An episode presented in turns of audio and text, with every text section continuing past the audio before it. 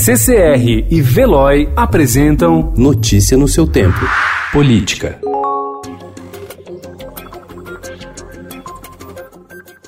Sob pressão de manifestações previstas para o próximo dia 15, o Congresso Nacional fez um acordo com o Palácio do Planalto e manteve vetos do presidente Jair Bolsonaro ao projeto de lei do orçamento, que entregaria ao legislativo o controle sobre o destino de 30 bilhões de reais de recursos públicos.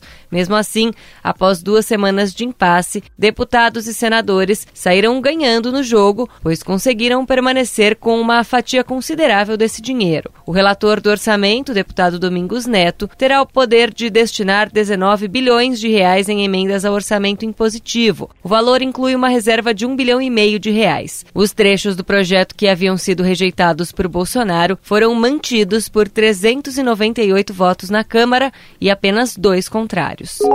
Enquanto busca se afastar do presidente Jair Bolsonaro, o apresentador de TV José Luiz da Atena oficializou ontem sua filiação ao MDB. Esse partido representa, acima de tudo, a base e a luta da democracia contra qualquer vento, contra qualquer sopro que ameace a democracia nacional. Durante a cerimônia em Brasília, ele elogiou o presidente da Câmara dos Deputados, Rodrigo Maia, a quem classificou como a melhor coisa que aconteceu na política nos últimos tempos. Em seu quinto partido político desde os anos 1990, Datena voltou a cogitar ser cabeça de chapa nas próximas eleições, embora já tenha sugerido em entrevistas que pode sair como candidato a vice-prefeito de Bruno Covas, do PSDB, ou concorrer ao Senado em 2022.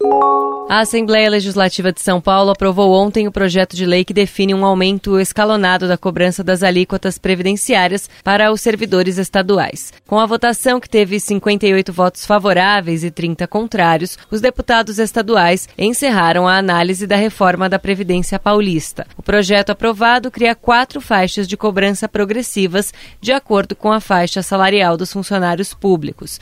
Principal ponto de debate na lei, a progressividade, foi assunto intensas negociações entre governistas e deputados independentes na casa.